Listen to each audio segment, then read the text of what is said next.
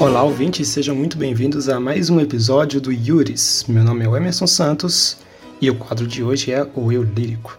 Bem, antes de mais nada, eu gostaria de convidar vocês a seguir-nos no Instagram, é yurispod, e é lá que você vai encontrar todas as informações mais importantes sobre o Yuris, é, se nós vamos mudar alguma coisa, se nós vamos seguir com alguma coisa, os novos episódios postados, dicas de episódios antigos e outros tipos de interações.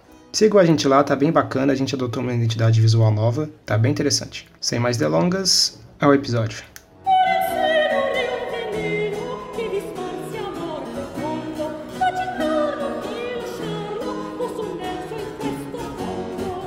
Eu cheguei a comentar sobre a Megera Domada quando eu falei do Hamlet, que era um outro livro do William Shakespeare. Bom, a Megera Domada foi um dos primeiros livros é, originais assim do Shakespeare, que ele não, não trouxe de outro lugar, um, que ele não traduziu, enfim. Mas mesmo assim, já existia na tradição oral essa história de uma, de uma megera que se casaria com, com um homem bruto e seria domada, enfim. Mas de qualquer forma é um dos primeiros primeiros livros assim do Shakespeare. Na verdade, é, uma coisa tem que ficar clara aqui. Não é que foi um dos primeiros livros do Shakespeare, porque o Shakespeare ele ele escrevia peças de teatro. E quando a gente lê a Medina Domada, fica muito claro que tudo se trata de uma peça de teatro, assim como no Hamlet também. E as publicações em formato de livro, elas só vieram a acontecer depois da morte do Shakespeare. Enfim, a primeira vez que eu li esse livro, eu não me lembro exatamente qual idade que eu tinha, mas eu sei que foi no ensino fundamental ainda. Eu li o livro e vi o filme. E se alguém tiver interesse, pode buscar por esse filme, é um filme de 1967, com a Elizabeth Taylor fazendo o papel de Catarina, que é a megera, e o Richard Burton. Parece que eles eram namorados na época e parece que eles foram um casal tão famoso assim quanto a Angelina Jolie foi com Brad Pitt, por exemplo. Enfim, quando eu conheci essa história pela primeira vez, é, eu tive sentimentos conflituosos. Por quê? Como eu disse, eu era do ensino fundamental. E isso é uma comédia. E eu achei extremamente engraçado. Só que eu tinha uma sensação de que, cara, tem uma coisa muito errada aqui. Porque a graça desse livro, a graça do filme, estão basicamente conectados a, ao fato de que o Petrúquio, que é um dos personagens, tenta ali dominar uh, a Catarina, que é tida ali como uma megera, uma mulher ruim, uma mulher amarga, enfim. Só que as atitudes dele para fazer isso são bem assim brutas, o que não casa muito bem com as concepções dos dias de hoje. Mas enfim, antes de falar é, do enredo em si, é, uma coisa que tem que ficar clara é que não é que o Shakespeare fosse machista em si, ou que aquela sociedade fosse tão machista que esse livro não fosse um absurdo na época. Não. Mas é que muito do absurdo que acontece aqui se trata de ironia. Então, se a gente não lê o livro, se a gente não entender ele dessa maneira, é... não sei, eu acho que a gente passa até vergonha, sabe? Porque a gente tenta é, pagar de, de sabido e de moderno, ai, é, vamos ser feministas e e qualquer coisa que vá contra, contra isso está automaticamente descartado. Calma, porque isso significaria não ter entendido a obra. Então, sim, vamos defender os direitos das mulheres, a igualdade, mas vamos saber reconhecer o que, que uma obra está tentando trazer, o que, que ela está falando de verdade com a gente antes de sair atacando. Para quem está totalmente perdido, nunca leu o livro, nunca ouviu falar desse livro, basicamente é o seguinte: isso aqui é quase um Inception aquele filme com Leonardo DiCaprio em que eles entram num sonho que está dentro de outro sonho, dentro de outro sonho. Esse livro é uma peça de teatro dentro de outra peça de teatro. Então, basicamente, no início tem ali um bêbado barra mendigo que é famoso por ser aquela figura que está sempre bêbada e caída e esfarrapada. Em um dado momento fica mais claro que ele é um homem extremamente pobre, porque ele fala que não tem dinheiro para se vestir e tudo mais mas eu acho que a principal característica é ele ser bêbado mesmo. Enfim, chega um nobre, um homem endinheirado, no bar onde esse bêbado acabou de sair, eu não sei se eles estão lá dentro ou lá de fora, isso meio que não importa. Mas enfim, ele encontra aquele bêbado ali numa situação deplorável e acha aquilo uma situação deplorável e tem a brilhante ideia de humilhar esse bêbado ainda mais. E ele fala é, aos criados dele: vamos levá-lo para casa, para minha casa, vamos vesti-lo, é, banhá-lo, vamos cuidar dele. E quando ele acordar, vocês têm que tratá-lo como se ele fosse eu, para ele achar que ele está louco.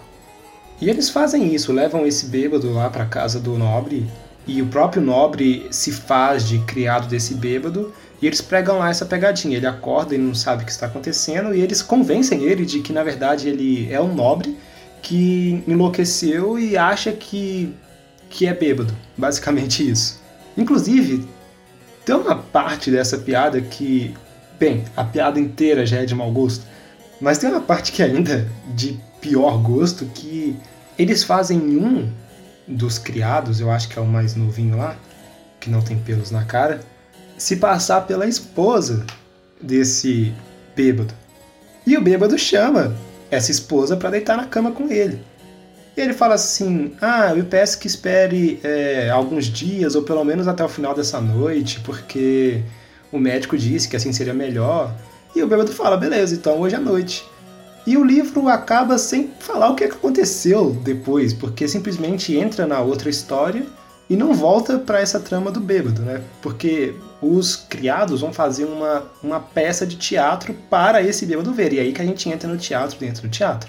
Mas enfim, essa peça que eles vão apresentar para esse bêbado é a Megera Damada, que é o que dá nome para esse livro.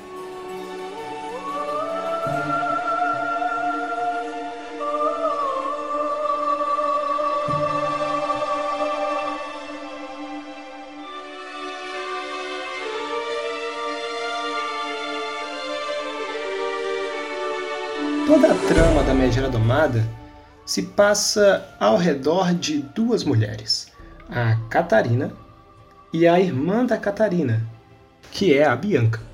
A Bianca é a irmã mais nova e ela é famosa por ser uma mulher delicada, uma mulher que entende das artes, entende da poesia, que fala com educação, aquela famosa, aquela figura bem estereotipada de uma lady do século XVI.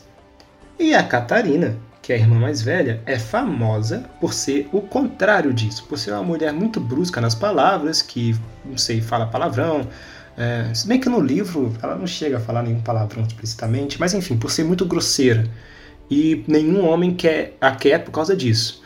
Ela nem é tida como feia, ela só é tida como uma mulher grosseira e que nenhum homem quer ter que lidar porque ela não passa nas atitudes as sutilezas que uma mulher deveria passar, talvez por isso. E todos os homens, por outro lado, querem a Bianca, que é a irmã mais nova.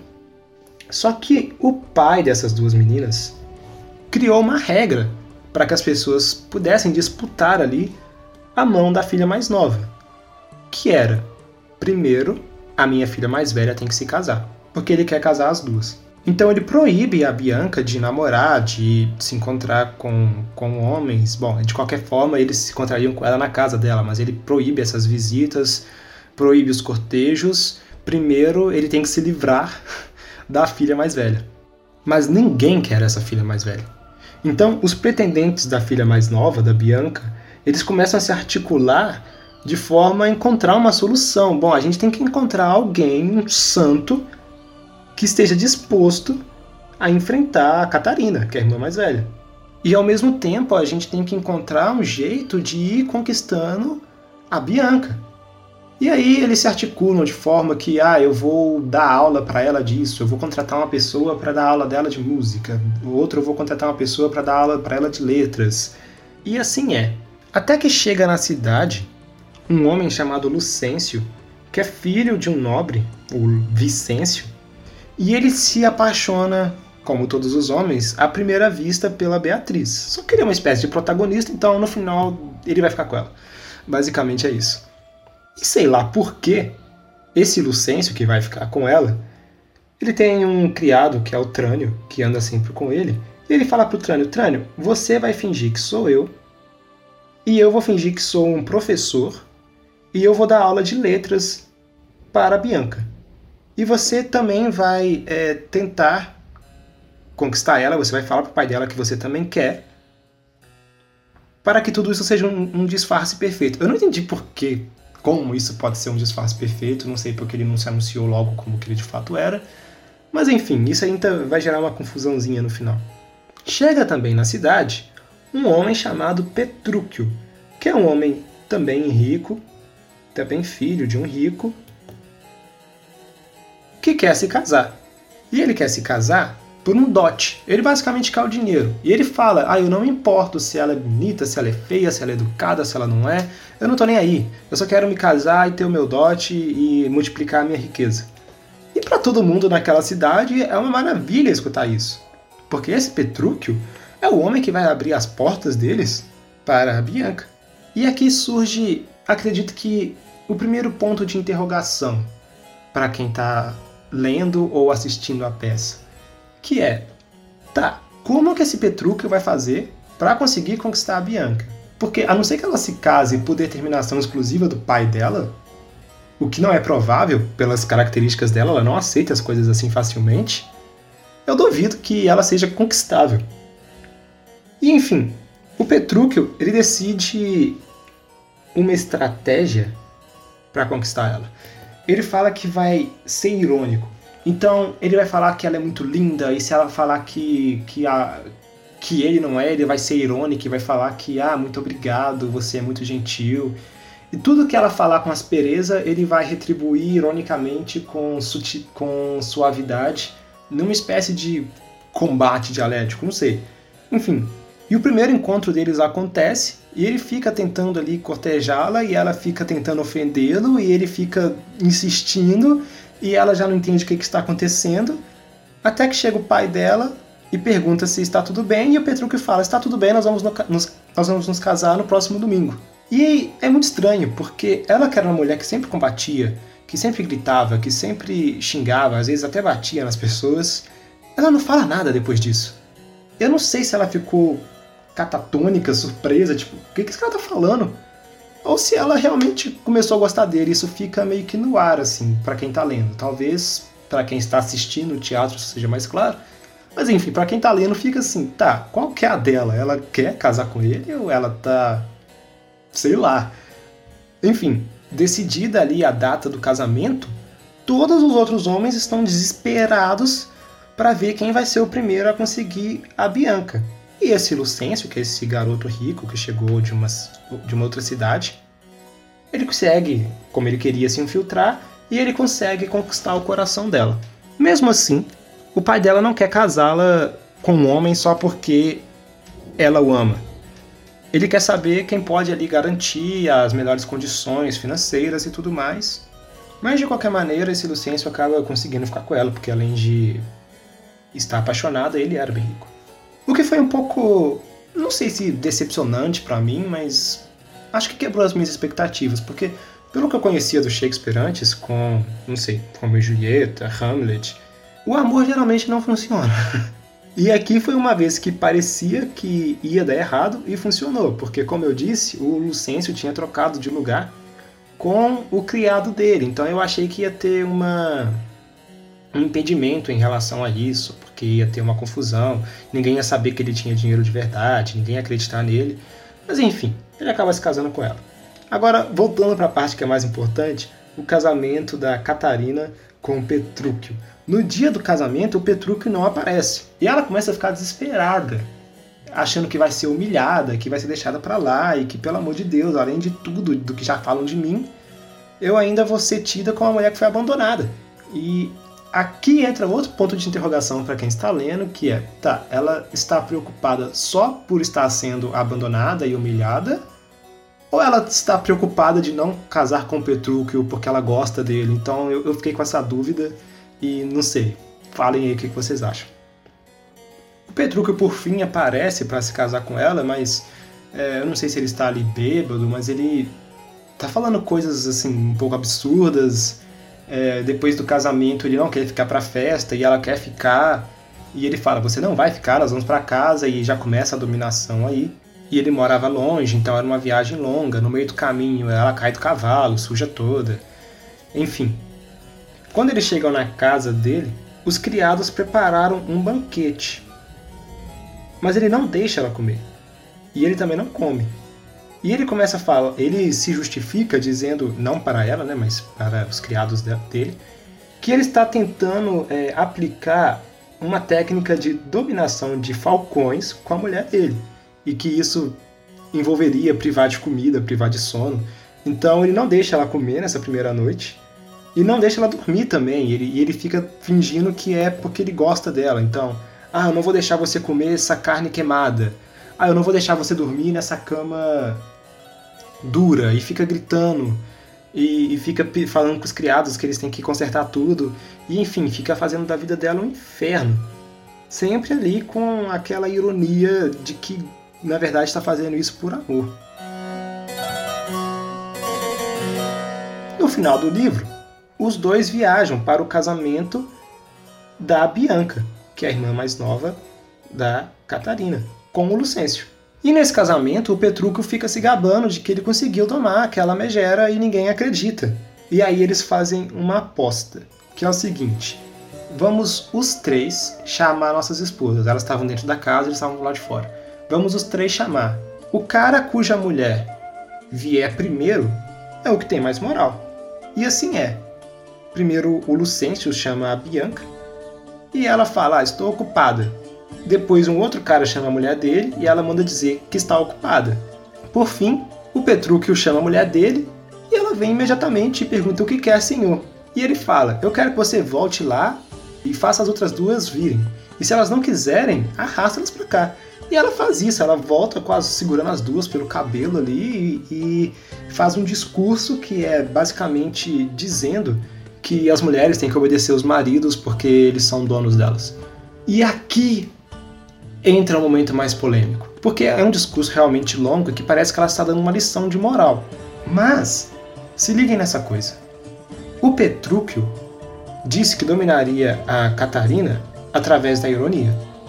E assim foi ficou falando que amava ela, que estava preocupado com o bem-estar dela, com a cama que ela dormia, com a comida que ela comia, e na verdade só privava ela disso. Eu acho que ele não conquistou ela. Ele literalmente domou ela, no sentido de que ele a acostumou ao fato de que seja dócil e você vai ter as coisas. Então ele finge que ama e ela finge que ama também. E aí ela vai, ah, obedeçam aí, que é o jeito da gente ter as coisas aqui. Então ela finge de dócil para poder comer.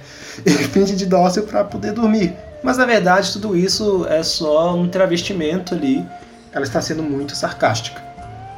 Enfim, assim termina a Megera Domada com um belo fim no final.